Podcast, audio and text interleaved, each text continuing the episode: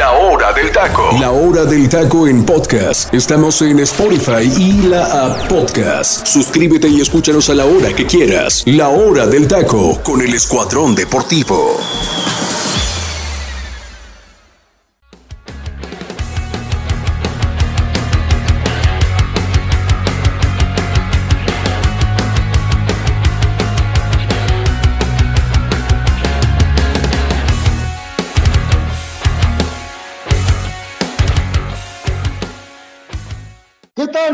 Buenas tardes, bienvenidos a su nuevo programa de la hora del taco este viernes 17 de febrero del año 2023. Mi nombre es José Luis Macías y junto a mi compañera Jimena Brambila, Delfino Cisneros, Freddy López, Ángel Eduardo García y José Ramón Sánchez, sí, casi casa llena, nomás faltó Luis Roberto Arias el Saguito, que anda perdido por ahí, derivado y muy triste seguramente porque su equipo de la universidad, fuera de que tiene problemas dentro del terreno de juego. Ya hay otra acusación que seguramente estaremos platicando y seguramente mis compañeros tendrán de una manera muy apropiada su argumento sobre lo que está pasando con el Palermo Ortiz.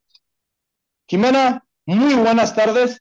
Empezamos principalmente contigo porque me sorprende que para haber sido el cierre de la jornada 7 del fútbol mexicano, vimos que el equipo de Mazatlán terminó concretando jugadas muy importantes y acercando en el, acercándose en el marcador 2 a 3, pero no le alcanzó a los dirigidos por Romano. Veremos algo distinto para lo que se nos viene de la jornada 8 del equipo de Mazatlán en conseguir una victoria. Muy buenas tardes. Hola, ¿qué tal? Buenas tardes a mis compañeros, como dices, casi casa llena también para ti. Y la verdad es que ayer el Mazatlán, digo, al inicio del encuentro, pues Pachuca dominó y todo, pero al último, justamente, pues fue cuando empezó a apretar en el marcador. Y Mazatlán tiene esta característica, ¿eh? De repente, eh, pues aprieta un poco más en el segundo tiempo. Y bueno, pues realmente Pachuca y sí estaba un poco presionado en los últimos minutos porque el segundo gol para Mazatlán cae ya en lo último del partido. Y bueno, le toca en la siguiente jornada, el día domingo justamente contra Querétaro en casa. Entonces, creo que puede ser una buena posibilidad para el Club Mazatlán de conseguir su primera victoria en el torneo, pero lo veo complicado. Realmente hay muchos errores defensivos, eh, no les cuesta a veces el, el tema del gol, pero eh, pues sí, se, se, bajonean muy rápido, ¿no? Y Viconis realmente ha estado muy mal, ha tenido muchos errores, digo, no todos, porque realmente pues es una cuestión equipo, pero yo creo que sí podría eh, sacar un resultado, un punto, al menos contra los Gallos del Querétaro. Pero mínimo, estamos viendo, seguramente, Freddy, muy buenas tardes, que Miguel Omar Romano ya demuestra meterle un poquito de mano, porque si vemos la cantidad de tiros totales, al arco, hablando que cada uno de los dos equipos tuvo cinco, se ve que las cuestiones defensivas y esos errores que tanto menciona Jimena fueron los que costaron el partido. ¿Qué tal, José Luis? Primero que nada, muy buenas tardes a todos compañeros y por supuesto buenos días a la gente que nos sigue en el Pacífico y gracias a toda la gente que nos sintoniza en Guatemala y por supuesto en el estado de Chiapas y todo el interior de la República Mexicana y los Estados Unidos a través de Tuning Radio.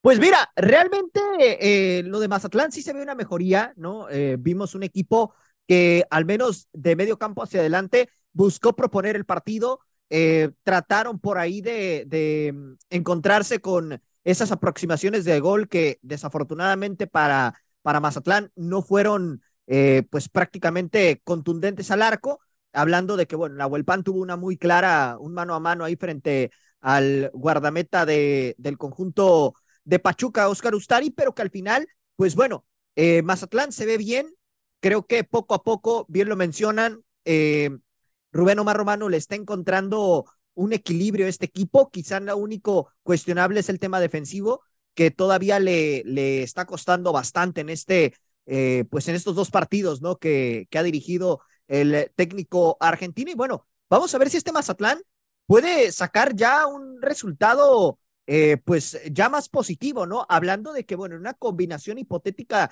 de resultados en esta jornada, si Mazatlán gana y Cruz Azul pierde, el que se va al sótano completamente es Cruz Azul, ¿eh? Entonces hay aguas con ese tema, porque también Mazatlán va a tener un rival como Querétaro, que realmente creo que en el papel, por lo que le vimos hoy a Mazatlán, no vería descabellado que por ahí pueda ser una buena posibilidad para que se lleven los tres puntos. Pero bueno, vamos a ver ese punto más adelante, sin duda alguna. Saludo con gusto a mis compañeros, a Jime, a José Ramón, al teacher, a Angelito y a ti también, hermano, te mando un fuerte abrazo. Gracias, Freddy. Y Delfino Cisneros, me quedo contigo, ya que comienza Freddy presentar, bueno, saludándote principalmente. Vimos una primera mitad donde no hubo mucha diferencia, ¿sí? Hubo muchos tiros totales hablando en la generación de juego del equipo campeón del fútbol mexicano, pero la contundencia, que solamente fue ese gol de Kevin Álvarez lo que los pone por delante en los primeros 45 minutos y que poco a poco, ¿no? Por una desatención del mismo Oscar Ustari, el mismo Andrés Montaño pone el uno a uno. En ese debido momento, cuando iban empates, ¿no viste o no apreciaste que realmente el, el protagonismo lo fue agarrando al equipo local? Desde luego, un gusto José Luis eh, y aquí al panel que, que, nos acompaña el día de hoy, a la gente que nos escucha a través del Comandante Radio y a través de Spotify. Eh, sí, hubo, hubo momentos, José Luis, en los que yo creía que Mazatlán, digo, esto no es de merecimientos, pero yo siento que Mazatlán sí merecía mínimo el empate por ahí. Yo en algún momento, cuando se empata y, y se ven unos minutos donde Mazatlán le da pelea al campeón del fútbol mexicano, ¿eh? O sea, le da pelea y, es donde ya, ya, como tú dijiste hace rato, ya se ve la mano de Romano, ya se ve el equipo de cierta manera un poco más intenso, un poco yendo más hacia el frente. Obviamente las desatenciones eh, defensivas es lo que a la postre lo termina eh, haciéndolo ver mal y perdiendo. Y ante un Pachuca que tú sabes que en cualquier momento que te descuides tiene el, poder, la contundencia eh, en cualquiera de sus líneas, ¿no? Y aparte también decir algo de Mazatlán que debe de corregir, el aspecto físico.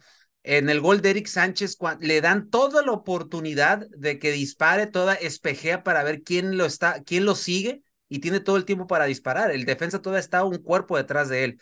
Entonces, ahí también una de las cosas que debe trabajar Romano y su cuerpo técnico es, es eso, lo físico. Una vez cuidando lo físico, José Luis, y siendo intenso como le gusta a Romano que sus equipos sean, creo que este Mazatlán puede sumar, eh, yo creo que un poquito más, un poquito más adelante en el torneo. Quién sabe si le alcanza para salir de los últimos lugares, eso sí no sé, pero de cierta manera ya se empieza a ver la mano del técnico argentino avecindado ya en México.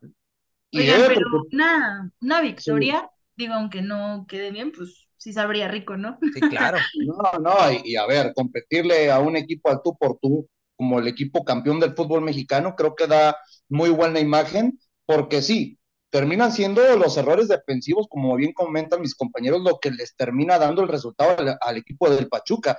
Pero lo que debería preocuparle a Romano, mi compañero Delfino Cisneros, que al minuto 71, cuando cae la tercera anotación de Pachuca, es muy pronto. Todavía estás hablando de más de 20 minutos de partido más el agregado, de que realmente tienes que saber resolver los partidos y aquí es cuando nos damos cuenta que esa falta de experiencia de los últimos años de dirigir a la liga le terminaron pesando, ¿no? Cae al último, el 3 a 2 definitivo con un gol de Marco Fabián. Pero, Angelito, muy buenas tardes.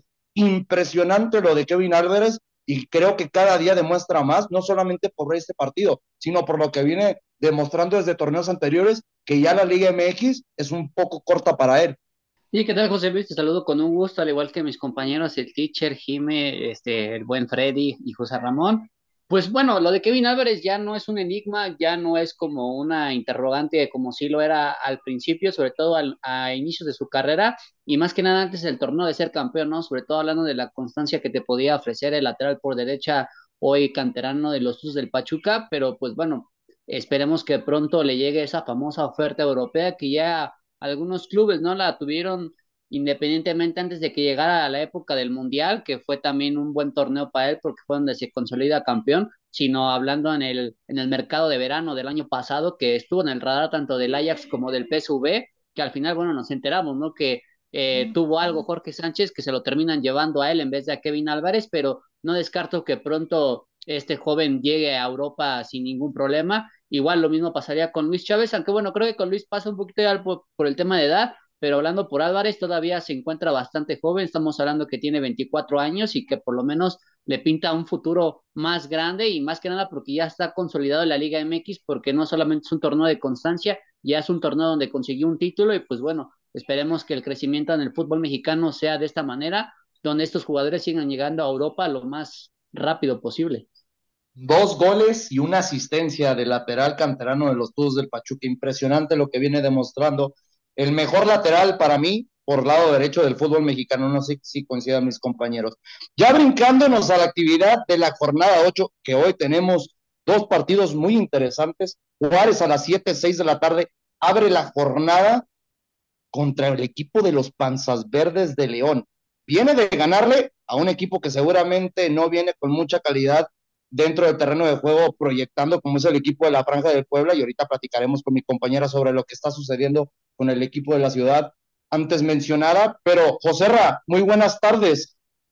Veremos al equipo de Juárez con ese protagonismo que ha venido demostrando en los últimos partidos contra un equipo que poco a poco se le ve dentro del terreno de juego la mano de Nicolás Darcamón. Hola, hola compañeros, buenas tardes, un placer, un placer saludarlos a la belleza del programa, a mi compañera Jimena, al teacher, a Freddy, al queridísimo Angelito y a ti, amigo. Este, mira, eh, equipos que están jugando muy bien al fútbol, ¿eh? Muy bien ambos equipos y yo creo que vamos a ver eh, un muy buen juego. Dos equipos que, por ejemplo, Nicolás Larcamón, pues sí, como ya lo dices, ya se le nota la mano a este León de Nicolás Larcamón, es un equipo que yo lo noto mucho más directo en su forma de juego. Antes, antes a lo mejor tenía un poquito más la posición y ahorita con Nicolás Larcamón, no, trata de ser un equipo, te repito, mucho más directo en sus avances y, además, además de que eh, los, los, refuerzos que llegaron de León eh, terminan, terminan por hacerlo un equipo mucho más competitivo y, tiene, a mi punto de vista, que hacer cosas interesantes. Y lo de Juárez, y lo de Juárez, pues tiene dos, tres futbolistas que son viejos lobos de mar, como Dueñas, ¿no? Dueñas que lo está haciendo muy bien, lo está haciendo de una manera muy, muy, eh, muy buena. Es el futbolista que, a mi punto de vista, está marcando diferencia en medio campo y, y, es el que, el que lo noto mucho mejor en esa situación. Y, además, eh, ha sido un equipo agresivo, agresivo, José Luis. Se, se, eh, se convierte en un equipo que le gusta atacar. Entonces, vamos a ver qué es lo que pasa, amigo. Pues ya veremos, ¿no? Si el equipo de Juárez pega unos gritos, pero de victoria, que es lo que necesita en la frontera, eh, porque este equipo ha demostrado cosas muy interesantes y pues retomando, ¿no? El último partido que con autoridad le da la voltereta al equipo de Santos Laguna y le termina ganando 3 a 1 y consiguiendo en la jornada 7 un empate con muchos, con demasiado valor a mi punto de vista. Y me apego contigo, teacher, por esa parte. Juárez ya viene de dos partidos, pero a dos equipos de rascarle puntos y que siempre los vemos peleando en la liguilla del fútbol mexicano como a Santos y empatándole al equipo de, ah, de Tijuana, de, Tigres. Aquí lo complicado sería de que con un equipo como el del Arcamón, que vimos que no sabría decirte si el equipo de la Franca es un sinodal para poder reponer ese parámetro de que pueda ser un equipo competitivo como lo era con la mano de Nacho Ambriz ¿Crees que será el momento idóneo para sacar otros tres puntos y aprovechar que el equipo del Arcamón, hablando de los Panzas Verdes de León, no han sabido sacar resultados cuando de visitante? Tendría que ser el momento, pero yo no veo ganando a nadie. ¿eh? Yo los veo empatando y a goles. Pienso que va a ser un buen partido. Pienso que va a haber, va a haber, va, a ser un empate por ahí, un 2 a 2, eh, donde va a estar bueno, el asunto va a estar intenso el partido, donde un Juárez defendiéndose. Juárez es uno de los equipos que mayor posesión de balón tiene y enfrente tiene un equipo que no le gusta mucho tener la posesión de balón, pero que, pero que cuando te llega, te llega con muy buen, como dice José Ramón, con un ataque muy frontal y un Juárez que espera su momento idóneo para poder atacar. Entonces, son dos equipos que ahorita de cierta manera se están adecuando al estilo de juego de sus técnicos, pero siento yo que empatan, José Luis. Un 2 a 2 para mí sería el resultado Ok, Jimena, para ti, ¿cuál sería el resultado de este primer partido inaugural de la jornada 8 entre Bravos y Leones? Yo creo que se lo puede llevar Bravos, la verdad. Eh, sí, ya sé, ya sé, ya sé, todo el mundo va a decir, no, es que odias al Arcamón y no, no, para nada, no tiene nada que ver con eso porque me lo han dicho. No, realmente creo que Juárez. Habló Lady Camote. no, ahorita les voy a pasar un dato, ¿eh, compañeros? Está escuchando? seguramente dice, trae la herida de lo que pasó a mitad de semana. Sí, no, correcto. Pero dinos, dime. Continúa, no, no, Ya, no, ya, fuera de broma, de verdad, o sea, creo que Juárez tiene jugadores que pueden resolver bien el partido, que tiene que jugadores que en algún momento fueron seguritas, que, que estuvieron bien y, y, realmente me gusta, entonces creo que sí pueden sacar, además en casa les va mejor, se muestra un mejor fútbol y justamente conozco el Arcamón y le cuestan los partidos de visitante, ¿no? Entonces, no, no solo con León, también con el Puebla, eh, da un mejor funcionamiento en casa y bueno, entonces creo que eso puede ser un factor importante y yo me voy con Juárez, ya si no, pues sorry el Arcamón, ¿no? Este, pero ya lo veremos, ya veremos el resultado. José Ra, ¿coincides con tu compañera Jimena o piensas que el equipo visitante puede dar el zarpazo? Híjoles, yo creo que, yo creo que lo se lo lleva Juárez, igual coincido con ella, yo creo que Juárez saca la victoria, amigo. Ok. Ángel. Para mí lo gana León, 2 a 1. Ok, Freddy. Lo va a ganar el León, hermano, porque les doy un dato, ¿eh? Desde que Juárez llegó a primera división, nunca le ha podido ganar al equipo de León en el estadio de, de, los Bravos. Entonces, para mí se lo va a llevar el equipo de, de León, dos goles por cero.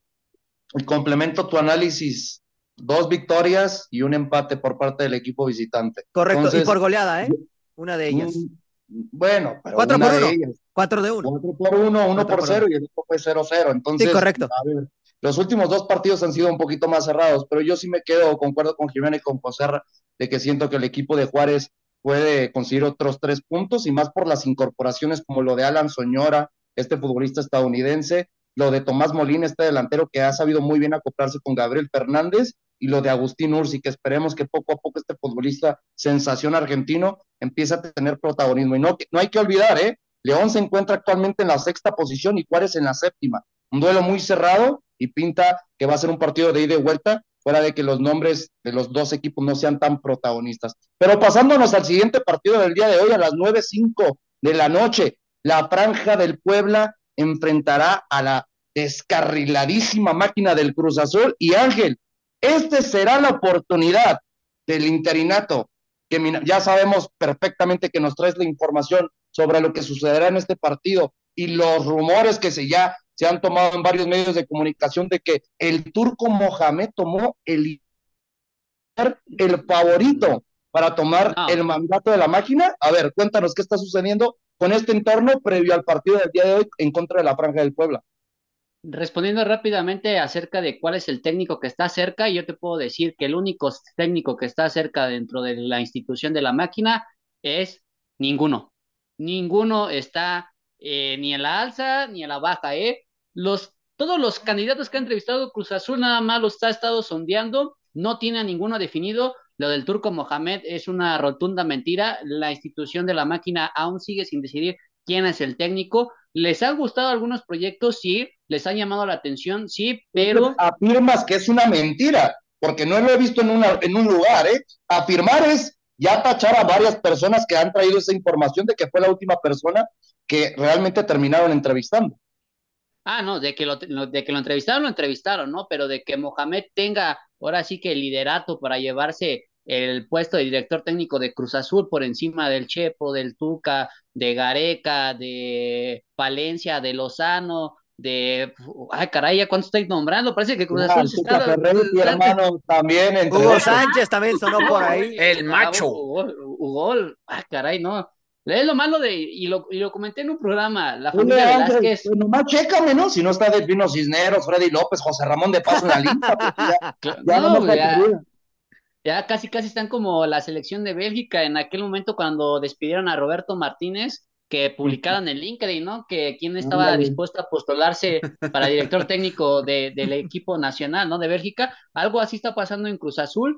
Por lo menos te comento, y esa es la información que yo tengo, ninguno está a la deriva. Todos han sido entrevistados, todos han sido de alguna forma, han sido pues vistos buenos por la Oye, máquina, Angelito, pero como... Angelito, Ajá. perdón que, perdón que te interrumpa. Es cierto que el que va a decidir no es la directiva, sino es alguien de apellido Bragarnik. Exactamente, por ahí es que hay, hay mucha Ah, gente que caray, está ese nombre los suena, Velázquez. ¿eh? Sí, Sí, en, el-. América y en Cholo suena ese, ese personaje. Sí. Creo que también ya tomó no- ahí eh, la y no situación ahí se- en Cruz Azul. No, y no se preocupe, teacher, después igual lo va a escuchar en selección nacional, aunque a lo mejor no tiene nada que ver, pero por ahí también se va a estar inmiscuyendo Es al el, momento es el, de... José Luis, es el nuevo Carlos Hurtado de la Liga MX. No, a ver, teacher, ¿quién Correcto. crees que puso No, no, no, no, no, no, no, pero a, a A mí, ver, a ver, mí, pero- a Don es que Charlie, a volvemos Don lo de la- Charlie lo es otro nivel, ¿eh? Don Charlie es otro nivel. Ojo, eh. ojo, ojo. ¿eh? Ojo, ese es el, es el que ha tomado la, la, la, batuta después de que Carlos Hurtado se ha alejado del fútbol mexicano, ¿eh? Ah, no, sí, obviamente. pero lo de Carlos Hurtado porque lo terminan vetando. Ah, por eso, pero el que tomó el lugar y el, y el que ha tomado fuerza dentro del fútbol mexicano, si no, pregúntale a Freddy, pregúntale al interior de América, ahora con, con Cruz Azul, es Cristian Braga. a ver, teacher, y les doy un dato clarísimo. Y en selección. Porque es la opción B por si termina fracasando Diego Martín Coca en la Copa Exactamente, exactamente. y en selección mexicana ahí también tiene mucha vara alta, ¿eh? no, y aparte, no, solamente en el fútbol mexicano, eh, también tiene alcance en el fútbol europeo, eh, hablando específicamente del español. Pero bueno, América. Ah, continúa, Angelito.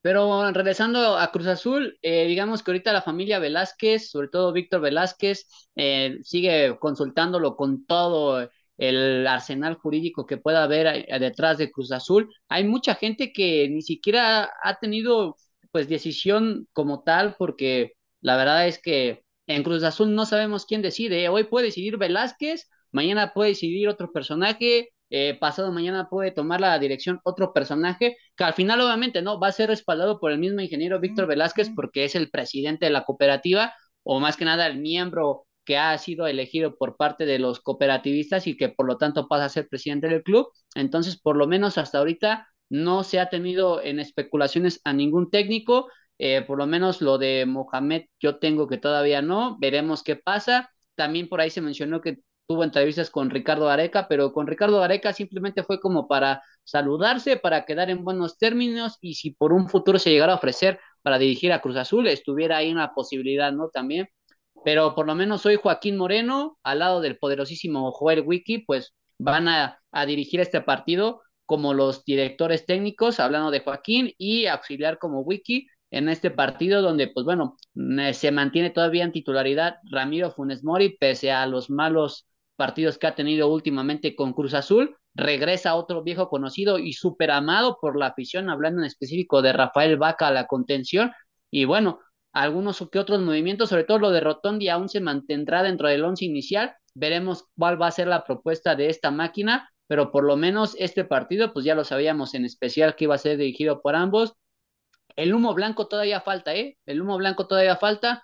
No hay un favorito para ser técnico, por lo menos hasta ahorita no hay un favorito. Veremos qué es lo que pasa. Y sobre todo se van a decidir más por el tema económico, ¿eh? que va a ser un factor totalmente importante, porque Cruz Azul no quiere pagar mucho por un técnico. Cruz Azul no se quiere arriesgar a otra vez de que le pase algo parecido con Diego Aguirre y que lo tenga que despedir a media temporada. Y no es el hecho de despedirlo, sino de indemnizarlo y pues pagarle un buen finiquito. Entonces, en ese aspecto, por eso Cruz Azul todavía se mantiene a la espera, porque Hugo, Hugo no cobra nada barato, el Tuca tampoco, el Chepo no lo sabemos, porque pues también ya tiene mucho, que. Menos, hermano, todavía. El, exactamente, el turco por algo estuvo en Brasil, ¿no? Precisamente por esa cuestión económica, donde pues sí le pagaban bastante bien. Entonces, veremos. Y aparte, pues hay que lidiar con estos jugadores que pues ya es un plantel armado, ver de qué forma estarían viendo. Lo ideal hubiera sido que para este momento ya tuvieran definido el técnico y estuviera hoy en el Estadio Cuauhtémoc viendo cómo iban a dirigir este Joaquín.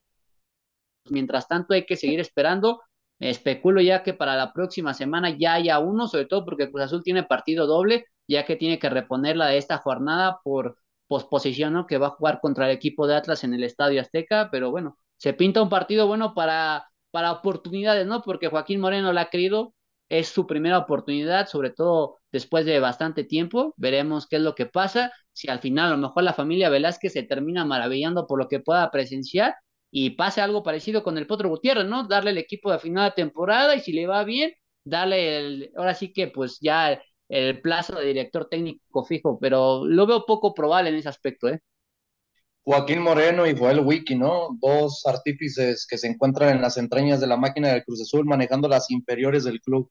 Jimena, cuéntanos, hablando de la otra perspectiva, el equipo local, el equipo del Puebla, que viene a mitad de semana de perder 2 a 0 con una actuación para mí muy buena de Anthony Silva que pudo ver ocasionado, si no hubiera estado el portero paraguayo experimentado, una goleada seguramente por parte del equipo visitante, hablando de esa visita que tuvo a la ciudad de León. ¿Qué nos puedes contar del equipo de la franja previo a este partido que pinta que qué mejor rival para conseguir otra victoria que la máquina de Cruz Azul en estos momentos.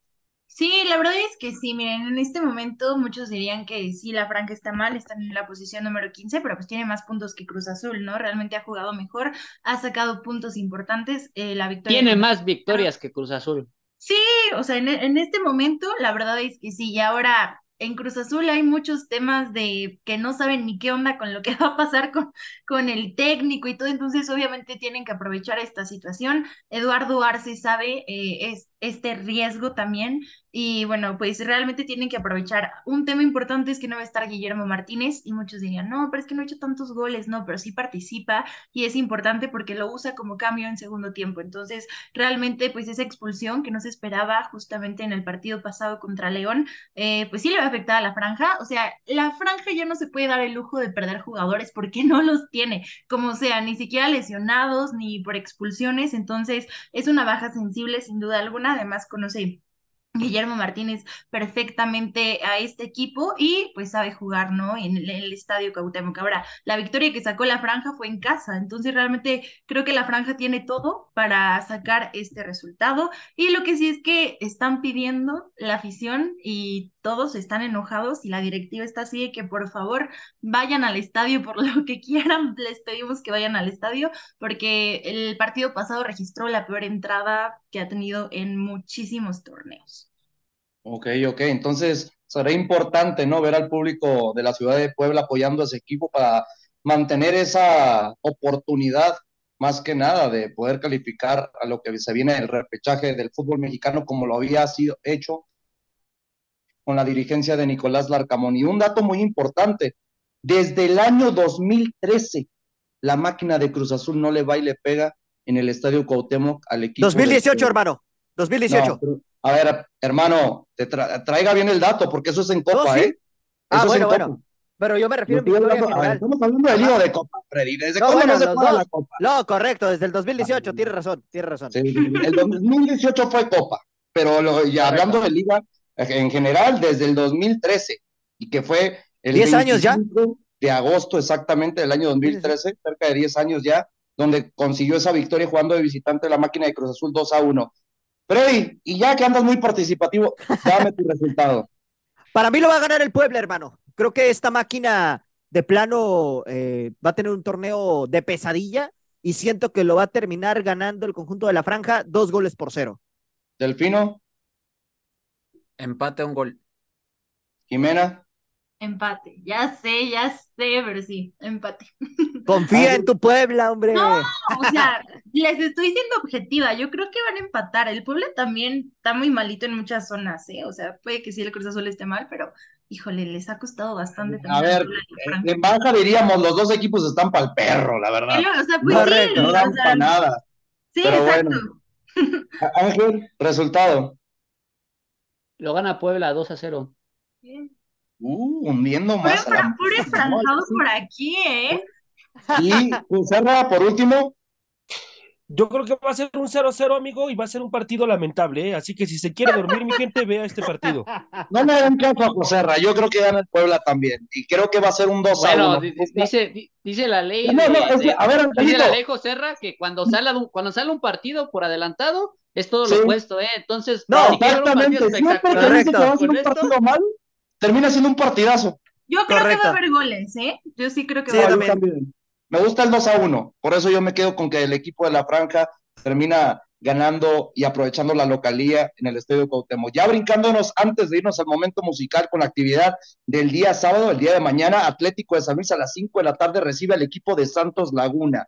Joserra, ¿cómo veremos este partido en cuestión de que los dos vienen no de brindar buenos partidos y principalmente Atlético de San Luis viene de ser humillado por las Águilas del la América, mientras que el equipo de Santos también lo viene de ganar de muy buena manera contra el equipo de Juárez, porque acordémonos que tiene un partido pendiente el equipo de, de Santos y el último partido lo disputó en la frontera la semana pasada. ¿Cómo crees que pinte este partido para abrir la actividad del día sábado? Híjoles, va a ser, va a ser un partido en el cual pues los dos equipos me imagino que van a tratar de buscar los tres puntos, ¿no? Un, a mí el que más me sorprendió dando un mal partido a mi punto de vista fue Santos, cuando enfrentó a, Eh, y, la verdad nunca imaginé que Juárez pues sacara la victoria. Eh, y, además la, sacó bien. Ojalá, ojalá y Santos, primero José Luis, eh, componga esa situación en defensa, ¿eh? Esa situación en defensa porque le llegan mucho, muchísimo a Santos y, ojalá y se pongan las pilas ahí. Yo creo que a partir de medio campo es un equipo muy interesante, es un equipo que eh, le, gusta, le gusta mucho el contragolpe y, cuando tiene la pelota también sabe qué hacer con ella, pero en situación defensiva a veces dejan mucho que desear. Y un Atlético de San Luis que eh, es un técnico que primero es muy ordenado, amigo suele ser un equipo muy, muy ordenado, pero eh, yo creo que necesita proponer un poco más los partidos. Y vamos a ver qué es lo que, lo que puede pasar con Atlético de San Luis, ¿no? El, que vaya a proponer los partidos y tenga contundencia también es importante. Y yo creo que a mi punto de vista, José Luis se lo termina llevando Santos. Eh, dos goles por cero, amigo. Dos goles por cero lo gana Santos adelantándose en su pronóstico mi compañero José Rey, ya diciendo que el equipo de La Laguna va y le pega al Atlético de San Luis jugando de visitante. Freddy, ¿piensas lo mismo que tu compañero José Robe o piensas que el Atlético de San Luis puede tomar ese rumbo de una victoria contra un equipo que vienen muy parecido en cuestión de números porque Santos se encuentra en la novena posición y Atlético de San Luis en la décima? Correcto. No, mira, en este aspecto para mí han sido dos equipos que por el lado del Atlético de San Luis siento que no se le han dado tanto los resultados eh, en comparación de lo que le hemos visto, ¿no? En esta temporada, porque, por ejemplo, contra las Águilas del América, en el último partido, para mí San Luis no jugó mal. El detalle fue que los errores defensivos, pues fueron puntuales para que este América pudiera eh, convertir estas tres anotaciones y que, ojo, eh, también San Luis, a mí me parece que tiene un plantel interesante, que a lo mejor no te voy a decir que le va a alcanzar para, para cosas importantes como tal, ¿no? O sea, hablando de que por ahí pueda acceder a una final, pero por lo menos creo que le alcanza para competir y, pelear por lo menos en repechaje, ¿no? Al menos acceder a una fase de cuartos de final. Pero bueno, en este papel, eh, lo de San Luis, creo que por este lado va a enfrentar a un Santos que también, pues viene con esa sed de revancha que de visita le ha costado mucho en este arranque de temporada cosechar resultados, pero yo veo a cómo se está percibiendo ahorita la situación que va a ser un empate, ¿eh? Yo no, no vería descabellado un, un empate por las circunstancias del encuentro y sobre todo viendo que este equipo de, de Santos, pues poco a poco ha intentado equilibrar ciertas eh, falencias que le hemos visto, sobre todo en sector defensivo. Ok, resultado, que entonces crees que... Empate 1-1. Empate 1-1, ok. 1-1.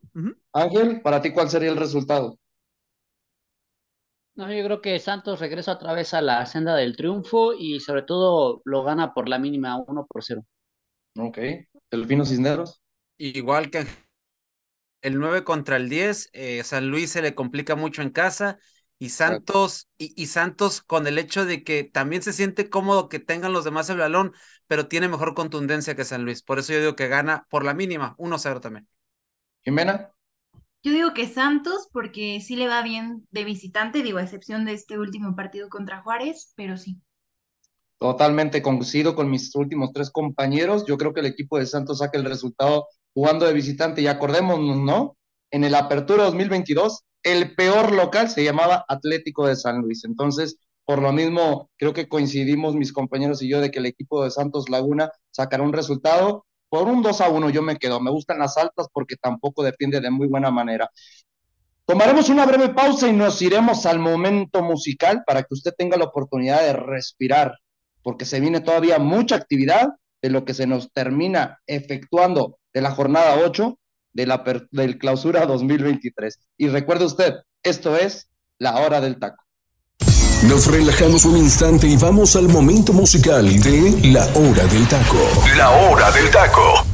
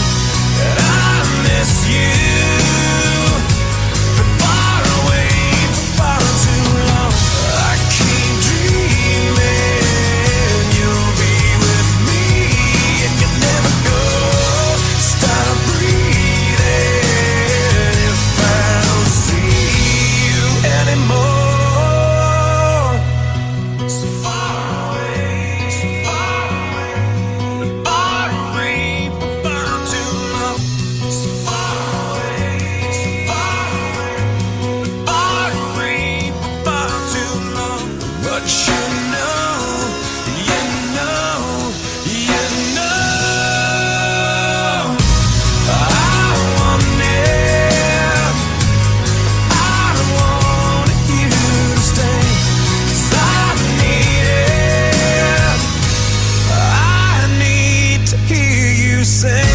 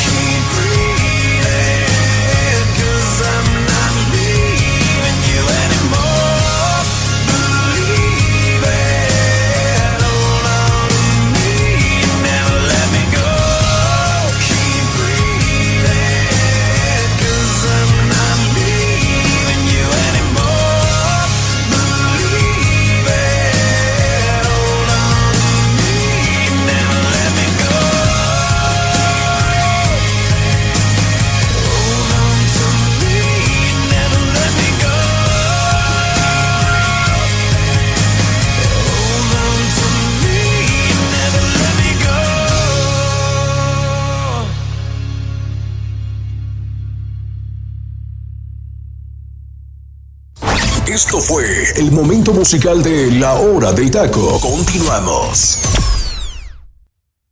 Estamos de vuelta en La Hora del Taco y usted acaba de escuchar Far Away del grupo Nickelback. Teacher, cuéntanos la anécdota o los datos en específico de esta gran canción.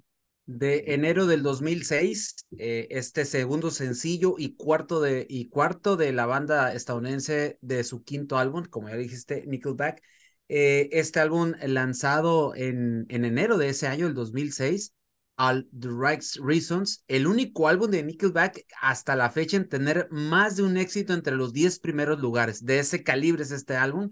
Y el cantante y guitarrista principal de la banda, Chad Kroger, describe esta canción como la única canción de amor real que está por encima del amor de pareja o el de, o, o describe en pocas palabras que el amor es una situación universal, que no nomás puede ser el amor de pareja, o por ejemplo tú, José Luis, que amas el cine entrañable.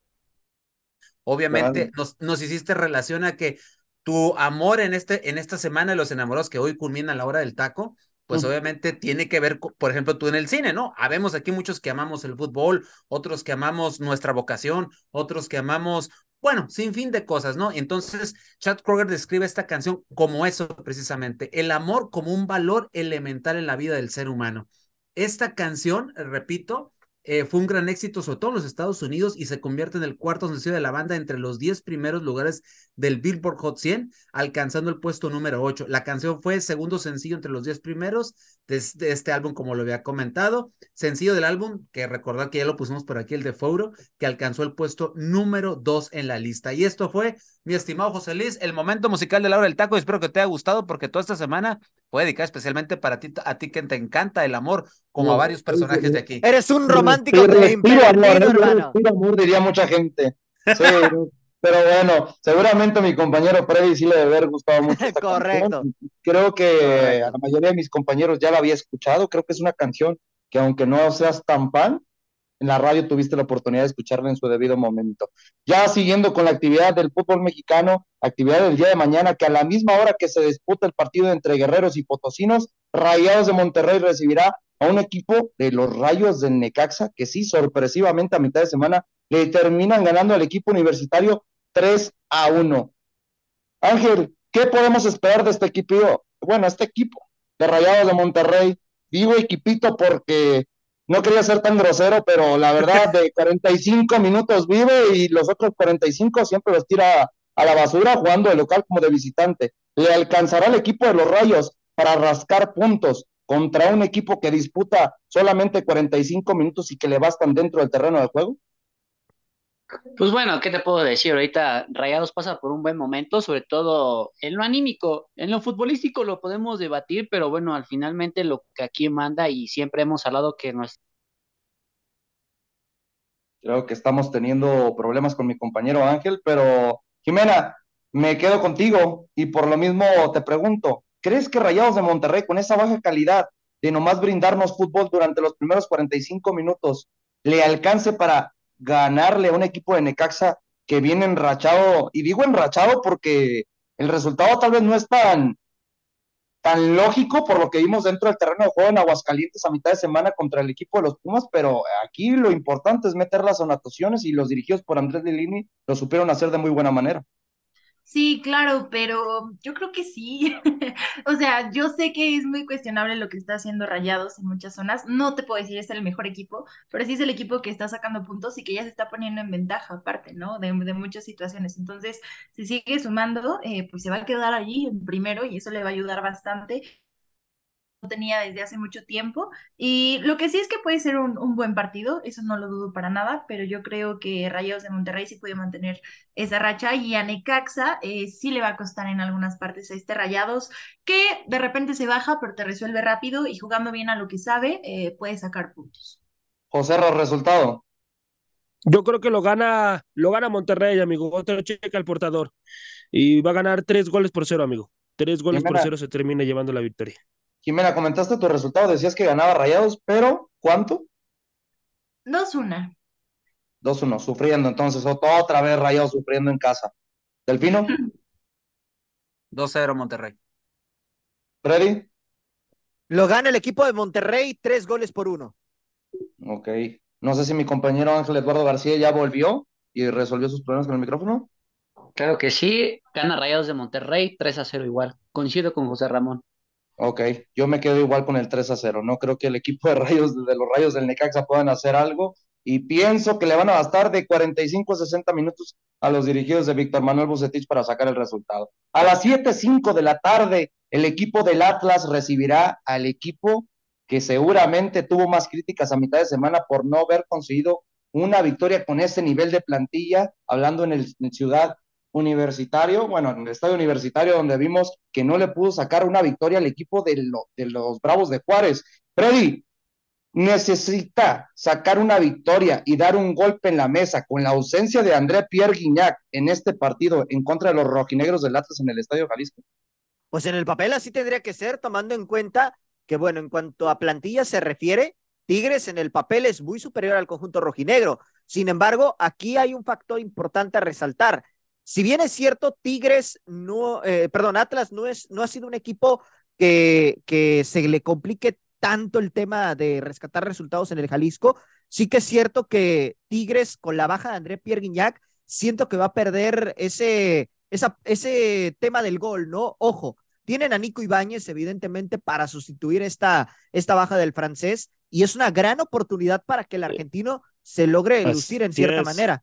Pero aquí el detalle es ver si realmente Nico Ibáñez pues tiene esa batuta de tomar el protagonismo en este partido, que en el papel lo tendría que hacer al, al ser el, el 9 que, que, terminará siendo el referente en este, en este encuentro, ¿no?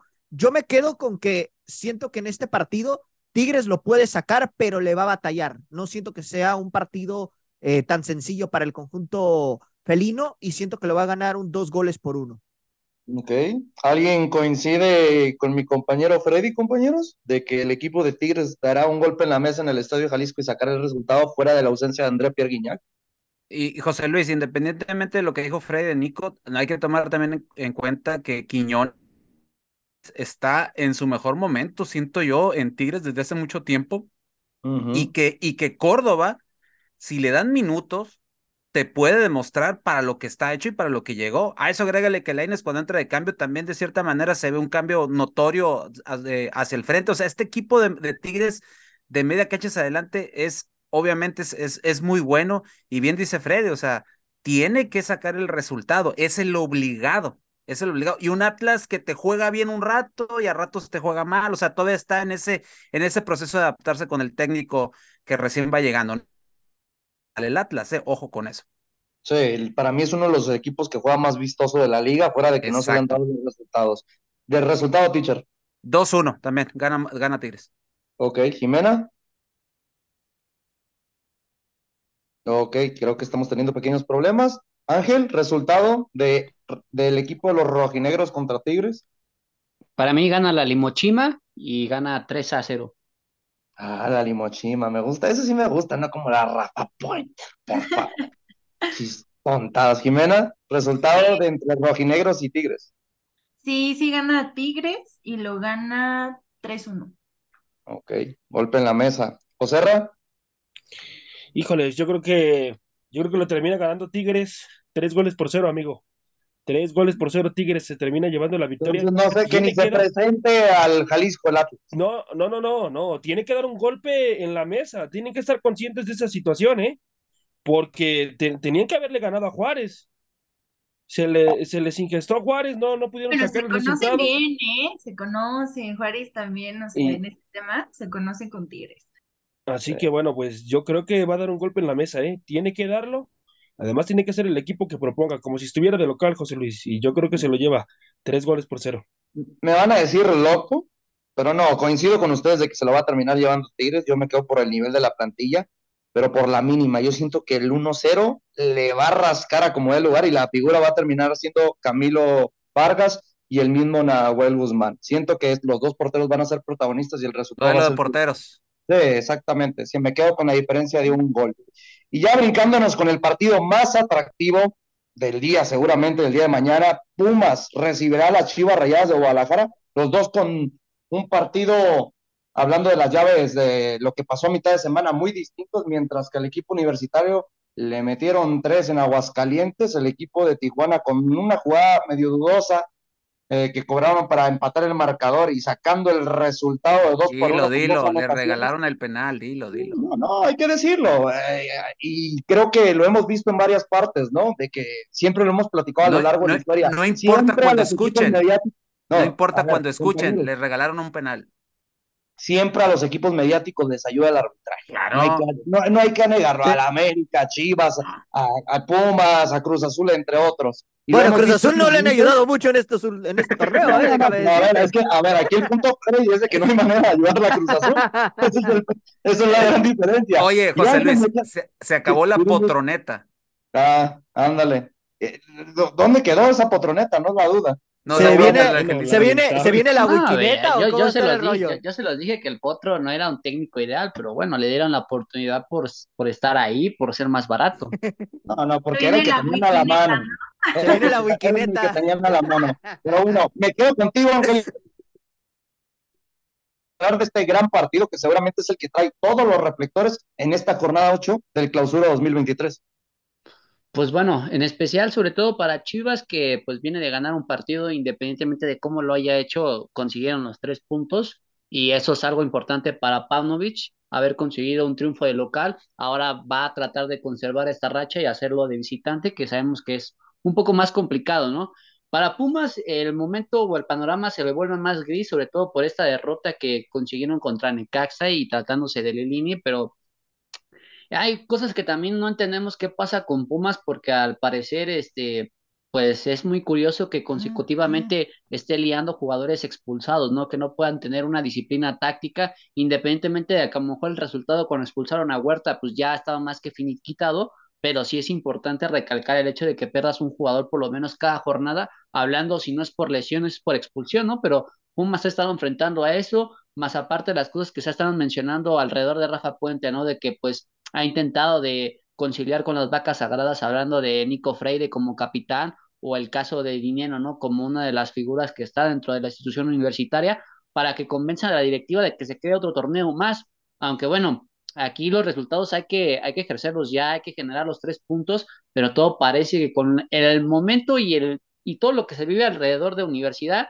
va a ser complicado y eso sí lo va a poder aprovechar Chivas sin ningún problema y creo que se lo va a terminar llevando dos goles a uno. Por lo menos yo creo que Puma sí anota gol, eso es una parte importante porque en todos los partidos que ha, ha, tenido ha metido gol, entonces por la parte de la contundencia es algo bastante bueno para Rafa Ponte, pero el hecho de sostener los partidos o resolverlos es algo que no ha podido hacer hasta el momento, pues bueno, veremos qué es lo que pasa, pero desde mi punto de vista, para mí lo gana Chivas dos goles a uno. Ok, ok. A ver, y también hay algo muy importante, ¿no? Y hoy lo platicaba en la tarde con un amigo de que le va al equipo universitario. No es Luis Roberto Saito, es otro chavo que no se baña y que no sabe de fútbol, pero bueno, lo estuvimos platicando. Imagínense, Pumas no pierde desde el año 2014 contra Chivas. Otro partido muy similar como lo que sucederá el día de hoy del, del equipo del Puebla contra el equipo de la máquina.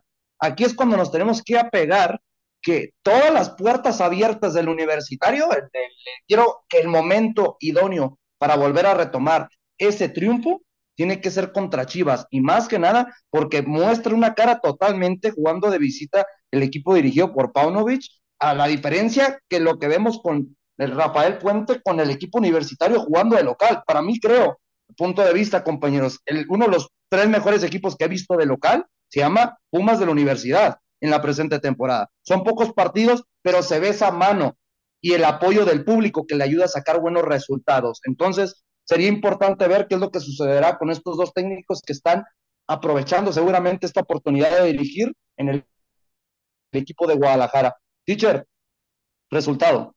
Gana Pumas 2 a 1. Ok, me gusta. Ese, ese está tumba quinielas, me gusta. Jimena.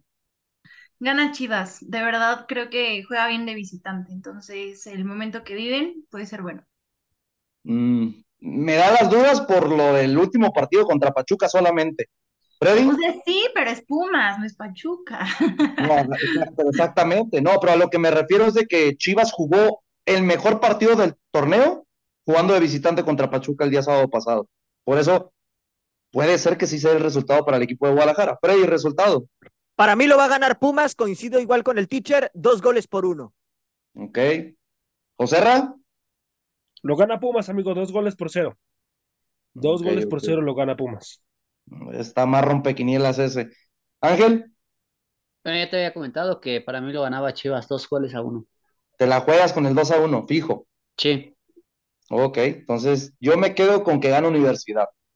Y siento de que termina ganando igual, como lo menciona mi compañero Delfino Cisneros, 2 a 1. Me gusta ese resultado para que aparezcan los futbolistas que también les aporta muchísimo el público en la Ciudad de México. Ya pasándonos a la actividad y los partidos menos atractivos a mi punto de vista, ¿no? Bueno, creo ¿Qué que para Freddy que es el partidazo Querétaro, Querétaro contra Mazatlán. Ya, ya, ya la venía a venir. Freddy, me quedo brevemente contigo. ¿Quién puede sacar el resultado hablando de que los dos no están pasando por una buena situación y todo pinta que será el lugar 17 contra el lugar 18 al finiquitar el torneo? Correcto, no, va a ser un partido que evidentemente es de urgencia para ambas escuadras, tomando en cuenta que Mazatlán le urge a como dé lugar sacar una victoria y Querétaro igual por el tema más que nada de la cuestión de, de la multa, ¿no? Pero la verdad es que viendo el panorama y viendo cómo ha estado jugando sobre todo Mazatlán ahora de la mano de Rubén Omar Romano, siento que el equipo cañonero puede sacar su primer triunfo del torneo ante estos gallos del Querétaro que a pesar de que por momentos intentan hacer cosas interesantes, no terminan por concretar. Yo me quedo con que Mazatlán lo gana dos goles por uno y ojo, pronostico que Cruz Azul esta jornada se va al último lugar de la tabla general. Ok, ok, ok. Interesante. Entonces, Cruz Azul sotanero con la derrota en contra del Puebla y el equipo de Mazatlán sacará tal vez su primera victoria. Jimena, resultado. Empatan. Mínimo un punto. Un punto. O sea, ya dejen ustedes que ganen, que saquen un punto. Ok, Delfino. ¿No pueden perder los dos? No, lamentablemente no se puede. Yo también pensaría lo mismo con estos dos equipos, pero Sí, Va a quedar, pero- va a quedar uno menos uno. Ah, no, ¿verdad? No, no, y, y lo peor del caso, ¿eh? Algo se me viene y se los adelanto, que va a ser un partido de goles, ¿eh? Algo me dice que va a ser bueno el Y partido. ahí te va mi resultado. Gana Mazatlán tres goles a dos. Está bueno, está bueno. Ah, Porque caray. es que anotan goles. Que me pero, oye, pero no es tanto por la pero contundencia, sí sino por la mala me- defensa. me. Digo, para O que sea, se emocione la gente y lo vea, pues. Claro, claro. Oigan, digo, nada Yo más creo- rápido. Sí. Pachuca tenía 10 goles, o sea, ya tiene 10 goles en contra y dos el Mazatlán, ¿eh? O sea, también. Sí, correcto. Yo creo que lo gana, yo creo que lo gana Querétaro, amigo, lo termina ganando Querétaro, dos goles por uno. Dos goles por uno lo gana. Querétaro. Ángel, Queda empate y quedan dos a dos. ándale, me gusta eso. Me gusta el 2 a 2. Yo tampoco no creo que ninguno de los dos se pueda hacer daño. Van a terminar neutralizando de los dos equipos tan de baja calidad que tienen y me gusta el 2 a 2.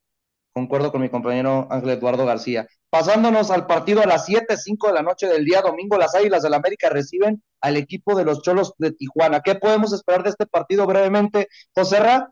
Que las Águilas del América tienen todo para conseguir otra victoria, mientras que el equipo de Tijuana vienen de perder de una manera, se puede decir injusta, a mitad de semana en contra de Guadalajara.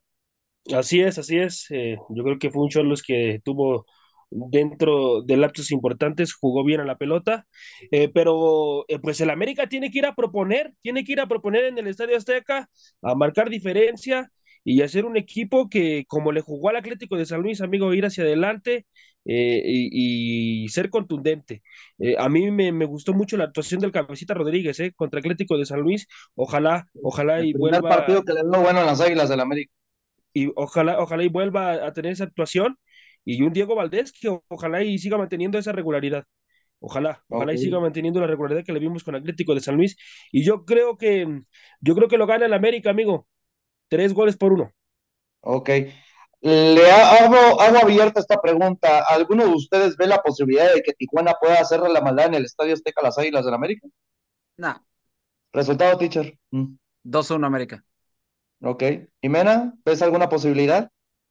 No, y ahorita no. Ni con la mano de Miguel Herrera. Yo digo porque Miguel Herrera, igual, volvemos a esa No, parte que conoce la plantilla. O sea, va a ser un partido sabrosito por eso, ¿eh? O sea, Exacto. va a estar duro, va a haber Trae, goles. trae su carnita, trae su carnita. Y, y se antojan unas heladas bien frías mientras vemos ese partido. Exactamente. José Luis. Con mucho amargo.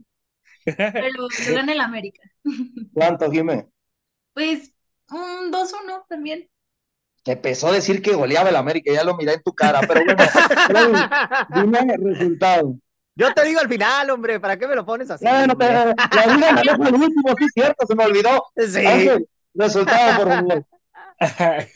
Yo creo que termina empate en el Estadio Azteca. Oh, mira, Uno a uno. Ah, Hoy cosa, Contreras, mi compañero. Eduardo García.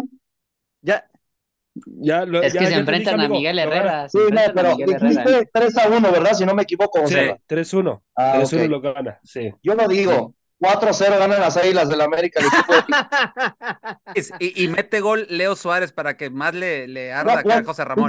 Para mí fue un partidazo de Leo Suárez lo que No. vimos a mitad de semana contra Atlético de San Luis. ¿eh? Y te adelanto, ¿eh? Olvidable. Va- y, y te, y te adelanto, va de inicio otra vez. Sí, seguramente, por la Dios calidad que mío, está demostrando no. el argentino. Freddy, coincido con Angelito. Empate. Va a ser ¡Ay, empate y vamos a ver qué pasa. No, no, no, no. Es más, lo pongo bonito más, para ti, mira. Así te la, así te la pongo, así te la pongo. Te la pongo bonita, 3 a 1, 4 a 1. Pero golea la América, golea la América. Cholos, Cholos le va a sacar puntos a la América, es lo único que voy a decir. Yo No, no, no creo, ¿eh? Yo creo que No. si Cholos le saca el empate al América, va a ser más por Miguel Herrera que por Exacto. mismo Tijuana, ¿eh? Ah, correcto. Pero, no, sí, pero coincido. yo, yo de en que Miguel Herrera va a poder Va a imponer mandar- condiciones, Va a conociendo la mandar a encerrar cancha. al equipo. Va a mandar a encerrar al No, equipo. no creo, ¿eh? Ah, No pero creo, José, supuesto. ¿eh? No creo. No creo. Va a salir a proponer. que a Chivas le jugó al tú por tú, ¿por qué no lo puede hacer contra el América? Correcto. Bueno, Si Tijuana perdió el último partido fue más por errores puntuales, tanto del, del arbitraje como en defensa de Cholos, ¿eh? Sí, Entonces, hay que lo- decirlo, le ayudó el arbitraje a ganar de Chivas porque merecidamente ocupaba ganar y merecía Correcto. ganar el equipo de Tijuana en la ciudad de Guadalajara. Pero a Miguel Herrera no le va bien en el Azteca, nada más hay que recordar. No, ¿eh? no, pregunta de los últimos partidos a Freddy, nomás cómo le va la me- Sí. contra la América. Pero tengo fe que esta, esta historia va a cambiar el La día de domingo. estimado, la fórmula lo lo muy importante. Y ya para cerrar, compañeros, el último partido de la jornada 8, partido que vivimos en, la, en el último partido de la temporada pasada, la gran final del fútbol mexicano, cuan- donde los, el equipo de los Tuzos del Pachuca recibirán a los Diablos Rojos del Toluca. Brevemente, compañeros, Jimena, resultado entre el actual campeón del fútbol mexicano y el subcampeón de la Apertura 2022. Yo siento que este va a ser el partido de la jornada y eh, lo gana Pachuca, pero va a haber goles, ¿ok? Va a haber goles. Yo Otra siento que goleada. 3-2. 3-2. Ah, ok, ya más parejo, ya más parejo, 3-2. No, pues sí, Toluca está bien, juega bien. Ahí van. Me dejan muchas dudas, que bendito sea, eh, liber- literal, les voy a decir, señor, me miró a los ojos de que no fuera Nacho Ambriz el técnico de la selección mexicana. Delfino Cisneros, Empate, 2 a 2. ok. Está chido. Oserra, yo creo que lo gana, lo gana Pachuca, amigo. Eh, el equipo de Toluca tiene a veces errores muy puntuales, así que yo creo que lo gana Pachuca tres goles por uno. ok. Freddy, Lo gana el equipo de los Tuzos, dos goles por uno. ok.